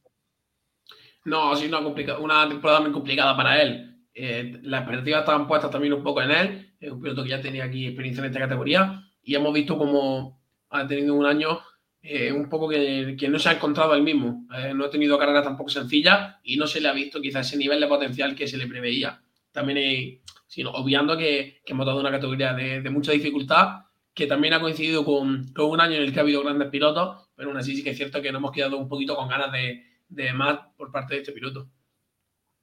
El que ha cerrado muy bien el mundial es Manuel González con esa sexta posición y que en esa Yamaha, en esa Yamaha VR46 del Master Camp, eh, con esa sexta posición y, y, haciendo buen ritmo de carrera por parte del piloto español. Jake Dixon fue séptimo, Jeremy Alcoba en octava posición, eh, Sena Agius acababa noveno, Marcel Rotter eh, décimo, Boben Schneider un décimo, dodécima Borja Gómez, décimo tercero Philip Salak, décimo cuarto eh, Lorenzo Dalla Porta, Joe Robert acababa en décimo quinta, eh, décimo quinta posición y cerrando esa, parte de los puntos y ya sin puntuar, eh, Alessandro Zacone, Kevin Cubo, Seandelin, Seandelin, Seandelin, Dylan Kelly, perdón. Oye, tiene un nombre un nombre Oye, serio, sí, también de, hay que decir con los nombres, me, me está costando hablar. y en decimonovena posición eh, acababa la carrera un piloto que tenía esa wild card y que podremos disfrutar eh, de cara a la próxima temporada, Alex Skrig, eh, que se le veía con buen ritmo, pero que obviamente no ha estado en todo el mundial y por lo tanto eh, tiene acostumbrarse a una moto en un fin de semana es complicado. Marco Ramírez acabó en vigésima posición. Eh, Vanden Gorder acabó vigésimo primero y Taigada en vigésimo segunda posición. Pilotos que no acabaron. Aaron Canet, otro que ha tenido una temporada muy complicada. Se veía que esta era la temporada en la que iba a estar luchando por el, por el título. Lo estuvo haciendo, pero unas caídas y unas malas rachas de carrera, sobre todo de cara a este final de mundial, le ha costado esa, esas posiciones de privilegio. De hecho, eh, ha caído en el, clasificatorio del Mundial. Vemos cómo ha caído, eh, finalmente ha quedado en tercera posición y que buscaba algo más, eh, sobre todo de cara a esta temporada en Moto2, ¿no, José? Sí, es lo mismo que hemos comentado de Albert Arena, pero se esperaba aún más que de, Albert Arena y finalmente ha tenido esa, esa mala racha que comentamos que le ha, le ha, condenado mucho. También una categoría en la que Augusto y Ayogura los dos han mantenido una, una regularidad constante han tenido obviamente sus ceros y sus caídas, pero sí que se han mantenido un poco más constantes que Aarón y al final se ha visto reflejado en esa clasificación final. Una pena porque era uno de, de los que se preveía que iba a estar hasta el final luchando por el Mundial, ha estado durante gran parte de la temporada luchando, pero al final se, se ha caído de esa lucha un poco recordándome a lo que le ha pasado a, a Aleix Espargaró.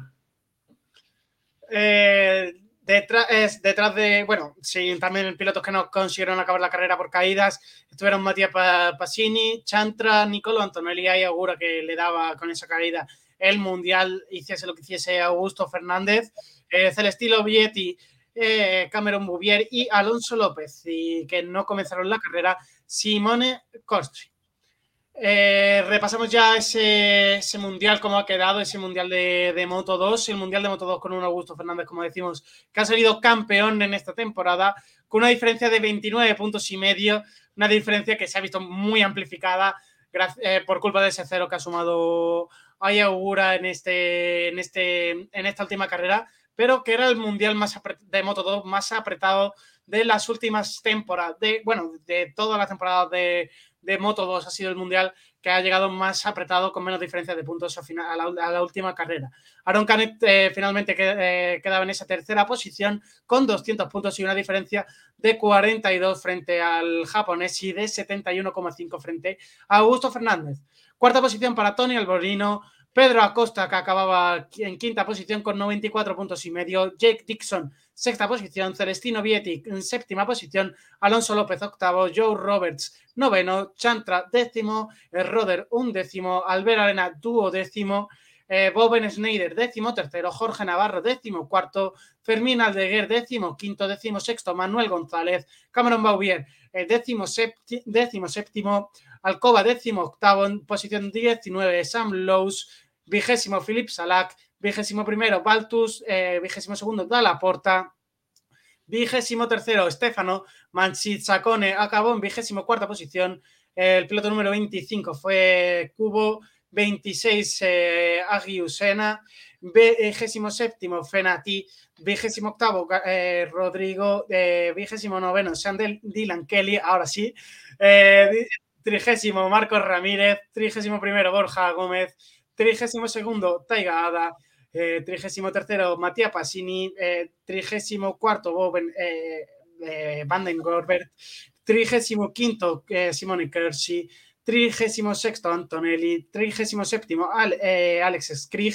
trigésimo octavo Daniel Casma, eh, trigésimo noveno eh, Skinner Rory, cuadrigésimo Alex Toledo, cuadrigésimo primero eh, Anuar y eh, cuadrigésimo segundo eh, Piort.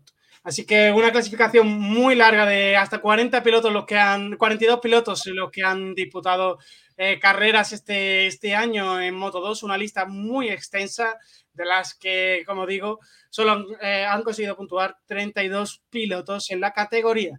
Eh, Poco más y salimos hasta nosotros, Nacho. ¿Cómo? Poco más salimos hasta nosotros. Hombre, yo, yo pedí la posibilidad de hacer un wildcard, lo que pasa que no, no, no ha podido ser, no ha podido ser. Eh, como cont- en cuanto al campeonato de constructores, Calex acababa en la primera posición. Es algo como Ducati, es difícil no, no liderar esta, esta clasificación del mundo cuando más de la mitad de la moto de la parrilla eh, pertenece a este constructor. Eh, la Bosco Oscuro, que acabó con tan solo eh, dos motos eh, en segunda posición y con 196 puntos de diferencia con MV Augusta. Eh, luego, por equipos, el equipo Red Bull KTM Ayo eh, ha ganado el, Mundial de, de- de equipos. El Idemitsu Honda eh, Team Asia ha acabado segundo. El Flexbox HP 40 eh, en tercera posición. El Gas Gas Aspar Team en cuarta posición. El Mark VDS Racing Team en quinta posición. Beta Tools Speed Up en sexta posición. Licky Moly Intact GP en séptima posición. Eh, octava posición para el equipo de Valentino Rossi, novena posición para el Digital Trans, eh, décima posición para el Pertamina Mandalika, undécima posición para el Yamaha VR, 46, eh, duodécima posición para el American Racing, décimo tercera posición para Gresini, eh, décimo cuarta posición para el RW Racing GP y décimo quinta posición para el MV Augusta. Esto es todo lo que ha dado de sí la categoría de, 2000, eh, de Moto 2 en 2022. ¿Algo más que comentar sobre ella, José? Poco más, felicitar a Augusto Fernández que se ha hecho con ese mundial en casa, que, siempre sabe mejor, con un final de año que realmente eh, a Yogura le ha puesto un poco las cosas fáciles, pero ha sabido amarrarlo y poquito más, deseando disfrutarle ya en, en MotoGP, esperando que empiece el año y poquito más. Eh, felicitarlo de nuevo y, eh, y nos den un poquito de, de espectáculo esta categoría el año que viene, porque ha habido carreras que se han puesto como complicadas. Pues pasamos ya a meternos de lleno en la categoría de Moto 3, una carrera de 23 vueltas en la que el, el ganador del Mundial de Moto 3 volvió a hacer presencia, volvió a ganar una carrera y eh, ha conseguido ese dato de conseguir la victoria en las cuatro carreras de España. Así que victoria para Izan Guevara, que sumó 25 puntos más, que no le hacían falta, pero ahí están esos 25 puntos que sumó en la carrera, seguido de Denison Chu y de Sergio García. ¿Qué nos cuentas sobre este podio? Bueno, pues un podio que realmente refleja un poco lo que han estado más, más en forma este año, con un Izan Guevara que, que es sobresaliente, que cierra el año, que como tú dices, no le hacían falta los 25 puntos, pero también tiene esa libertad de, de no te juegas nada, corre en casa, quiere hacerlo lo mejor posible y así ha sido. Y un Sergio García que, bueno, ha amarrado eh, ese subcampeonato que también era importante para, para él su objetivo y creo que también es resultado muy positivo, una pena que, que no ha podido luchar el Mundial hasta el final, este era el único campeonato que llegaba decidido, pero aún así, bueno, creo que un subcampeonato le, le puede sentar bien y creo que le va a hacer un poquito más de motivación para el año que viene luchar por, por ese escaloncito final que le falta, que es considerarse como campeón del mundo. Veremos a ver si el año que viene consigue ese escalocito, como tú dices, que le falta esa, esa corona de campeón del mundo. Eh, detrás de ellos acabaron Denis Foggia en cuarta posición, Ayumu Sasaki quinto, sexta posición para Adrián Fernández, David Muñoz fue séptimo, octavo fue Diego Moreira, octava, eh, novena posición para Yamanaka, Daniel Holgado décimo, eh, undécima posición eh, para John McPhee, duodécima posición para Iván Artola, décimo tercera posición para Carlos Tatay, décimo cuarta posición para Tatsuki Suzuki y cerrando los puntos Andrea Miño en esa décimo quinta posición. Detrás de ellos, sin ya puntuar, eh, eh, Nicola Fabio Carraro, Elia Bartolini, décimo octavo Salvador, décimo noveno Filipos Farioli, eh, vigésimo Lorenzo Felón, vigésimo primero Joel Kelso, vigésimo segundo Jaume Masia, que vimos el sábado un incidente que, bueno, no, el viernes veíamos un incidente en los libres eh, con, en la que se, se daba, por así decirlo, golpes en el casco con otro piloto, lo cual eh, la organización de, MotoGP decidió hacer que ambos saliesen desde el pit lane y además tuviesen que realizar eh, una vuelta de una long lap penalty.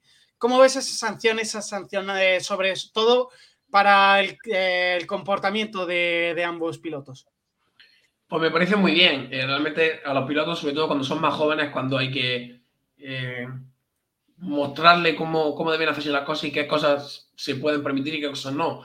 justo antes hablábamos en MotoGP de los, de los valores que transmitía la nueva generación y creo que que son muy importantes, realmente dos pilotos que se dan cabezazos, como realmente como si fueran dos hooligans eh, en un bar, me parece que está totalmente fuera de lugar, que es algo que no tiene lugar yo creo que en ningún deporte siempre se condena los actos de violencia y me parece muy bien eh, eh, esta sanción y que, que demuestre que, que no, a, no van a pasar cosas por alto en este tipo de sentido.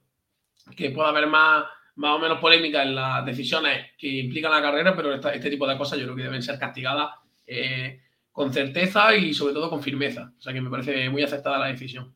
Yo la vi un pelín excesiva, mm, eh, hacer que ambos pilotos saliesen desde el pit y además una vuelta, una long lap penalty, sobre todo después de que en MotoGP descubriésemos la noticia que también había un piloto que no con otro, no con otro piloto, sino con uno de los comisarios de pista, eh, tuvo problemas, eh, le metió un empujón y y hubo una, serie de disputas porque él quería salir a pista, pero el comisario no, obviamente, mm, como dicen las normas y su, trabajo es, impidió esa salida a pista y este piloto fue multado con 10, eh, con mil euros, si no me falla la memoria.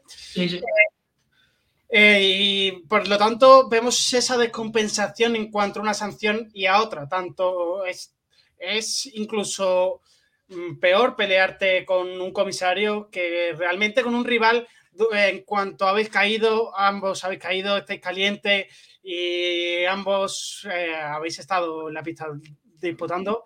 Es normal que de vez en cuando salga un poquito de un poquito más de adrenalina de la cuenta.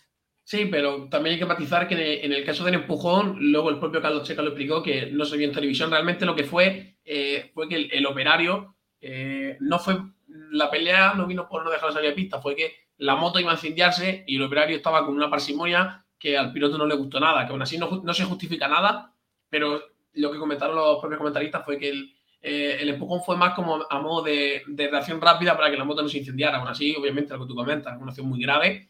Y creo que eh, en Moto 3 que, eh, hemos tenido estas dos acciones, también tuvimos los mecánicos que impidieron la salida, que molestaron la salida de, de hermano de Raúl Fernández. Entonces creo que han, han optado por decir, mira, eh, lleváis un año en el que hemos tenido mucha polémica, vamos a cortar de raíz y poner una sede fuerte, creo que es la única manera.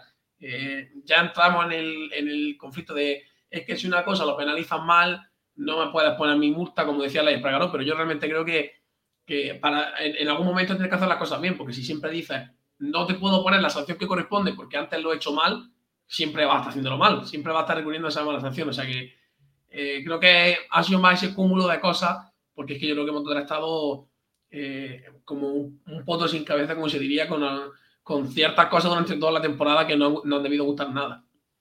Pues veremos a ver si sirve como punto de inflexión y de, referencia para el resto de sanciones con esas esas agresiones en pista, sobre todo, que realmente no nos gustan, no son parte del deporte, porque vemos que el motorsport es un deporte muy limpio y muy respetable y que estas acciones siempre están fuera del hogar y que no tienen contexto dentro de, este deporte. Xavier Artigas acabó vigésimo tercero, vigésimo cuarto Kaito Toba, vigésimo quinto David Almansa, vigésimo sexto Wadley, vigésimo séptimo Mario Aggi, eh, vigésimo octava eh, Ana Carrasco, que repetirá también la temporada que viene, y Alberto Surra acabó en la última posición, vigésima novena posición, sin acabar Scott Orden, eh, Tayo Furusato y Ricardo Rossi. Eh, en cuanto al Mundial de, de, Moto 3, ¿cómo quedó? Este será el más, el que ya más conocíamos. No lo voy a decir entero, son 44 pilotos. Si el otro no resultó largo, este todavía es más largo. Participaron 44 pilotos. Vamos a ir buscando, eh, sobre todo, eh, esa, esa, victoria del campeonato de Mundial de Moto 3 de Izan Guevara, el subcampeonato de Sergio García Dadolch y la tercera posición finalmente de Denis Foya. Yumo Sasaki acabó en cuarta posición, quinta para Denis Sonchu y sexta posición para un Jaume Masia, del que era uno de los que se esperaba bastante más esta temporada y que no ha estado nada cerca de estar luchando por el Mundial, ¿no, José? Sí, totalmente. Jaume Masia era un poco el caso de Sergio García. Fue un piloto que el año pasado estuvo en la contienda, que no se llevó el, Mundial al final, pero sí que estuvo peleando y obviamente cuando en un año estás peleando por el mundial, se te espera que al siguiente mínimo estés en esa, en esa lista de posibles candidatos y realmente no ha estado prácticamente arriba en ninguna carrera, consigue un quinto puesto más por, por regularidad cuanto a hacer puntos, pero como tú faltaba, como tú comentas, perdón, ha faltado creo que bastante de, de, de Jaume Masia. Faltaba bastante de este piloto que repetirá temporada en Moto 3 eh, de cara al, a la temporada 2023, así que le quedará un añito más en la, categoría inferior del Mundial. Eh, Tatsuki Suzuki acabó en séptima posición, Diego Moreira octavo con una buena temporada del debutante, de hecho es el rookie de, este año. Eh, Andrea Migno acabó noveno, Daniel Holgado décimo, John McPhee un décimo, Yamanaka eh, duodécima posición, David Muñoz décimo tercera posición, eh, piloto del que vino con muy buenas sensaciones, se le veía muy agresivo, que estaba, era piloto de domingo, pero le hemos visto bajar bastante el ritmo. No sé si también es, eh, lo vimos como eh, muy agresivo. No sé también si desde el equipo o desde dirección de carrera le habrán dicho que baja un poquito el ritmo, sobre todo de cara a esta primera temporada. Es un piloto muy joven, le quedan muchas temporadas, pero eh, quizás este, este, estas últimas carreras de, esperaba un poquito más de él, ¿no, José? Sí, puede ser, yo creo que estoy totalmente de acuerdo contigo, que es esa, esa agresividad en medida la que le ha costado un poco desinflarse en algunas carreras y algo que a todo el mundo le ha pasado. Jorge Lorenzo, eh, Pedro Acosta también tuvo un principio de año en el que pecaba de ser agresivo, Mar Márquez, todo, todos los pilotos, obviamente, cuando eres joven, llegas con una mentalidad de, que, de querer ganar y, y todo vale. Hasta que realmente ves un poco cómo funciona el mundial, también ves que a lo mejor ese estilo no te puede dar para para pelear por un mundial, como se ha visto que ha quedado muy atrás. Y poquito a poco, con la, madurez que te va dando la experiencia, veremos cómo se, se va asentando.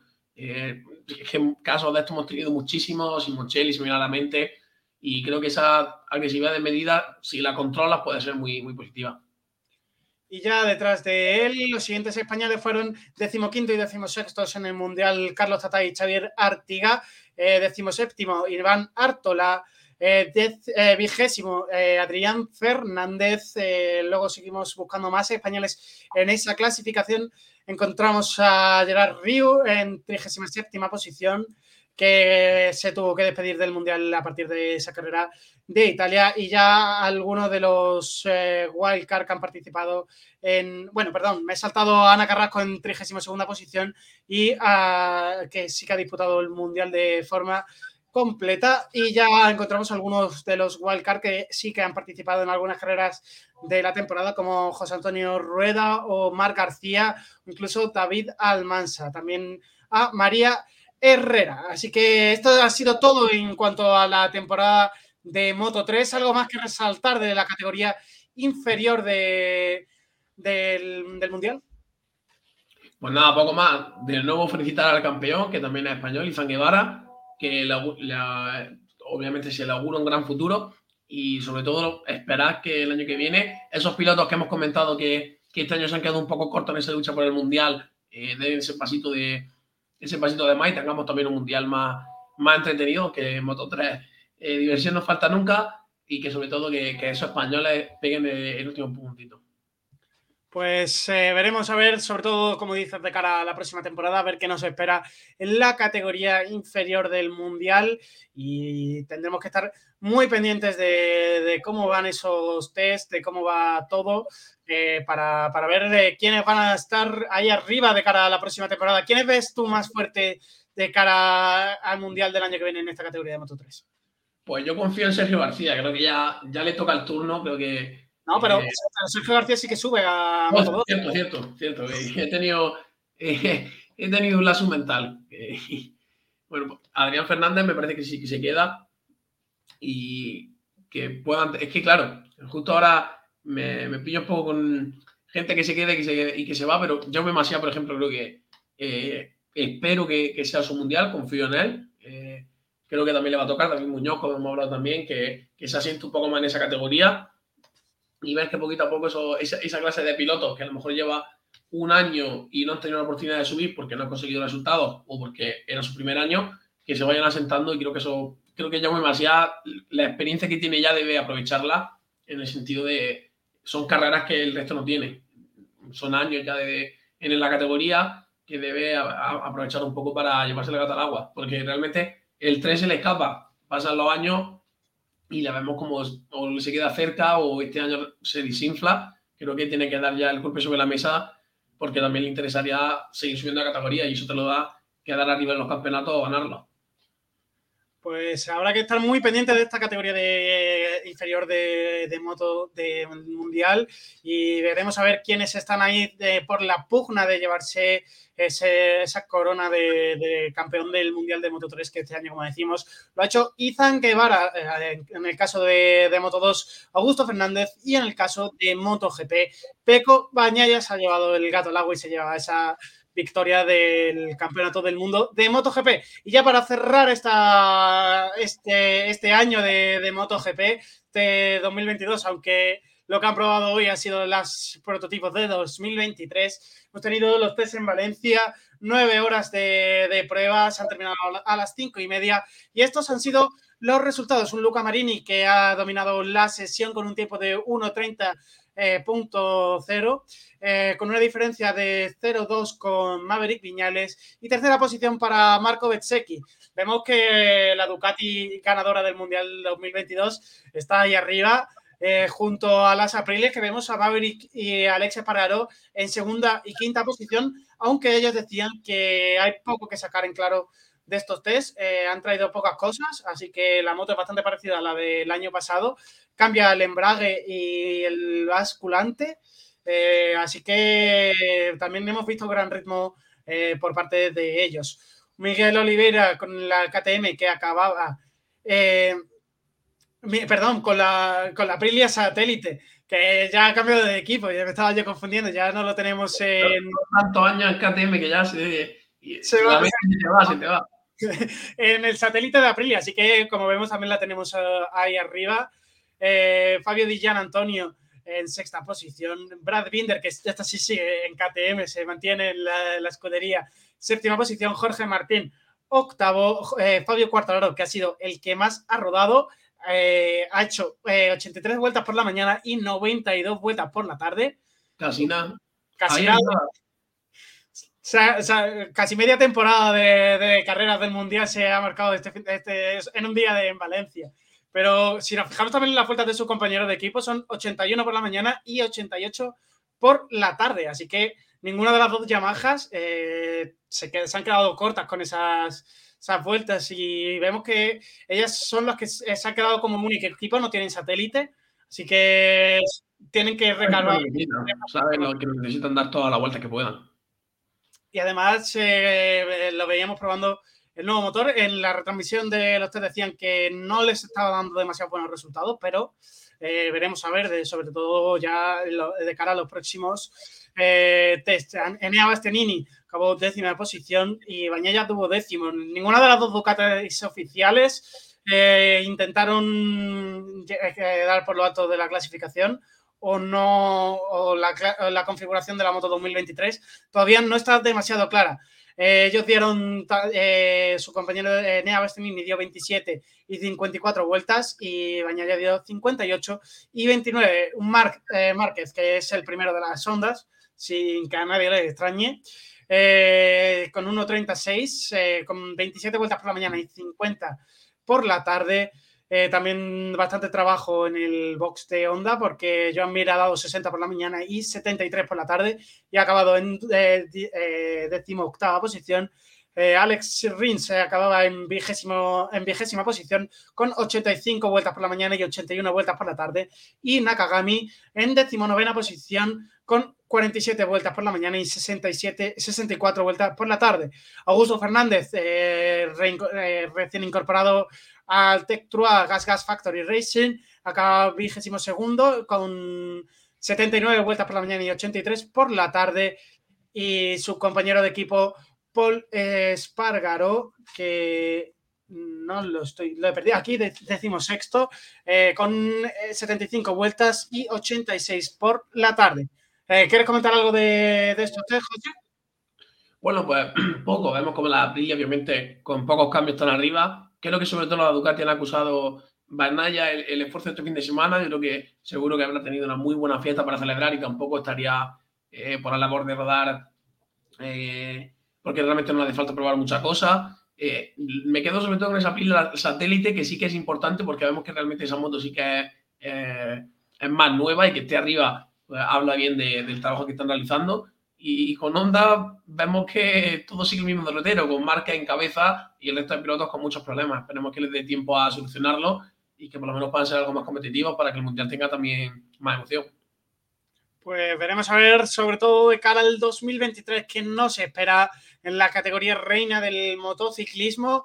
Muchas gracias, José, por esta temporada. Muchas gracias por estar aquí una semana más. Eh, seguimos hablando para, para no, lo que vaya sucediendo, esas noticias que van a ir saliendo de cara a la próxima temporada del, del Mundial de MotoGP. Muchas gracias, como digo, por estar aquí con nosotros. Un placer, Nacho. Nos vemos. Hasta luego.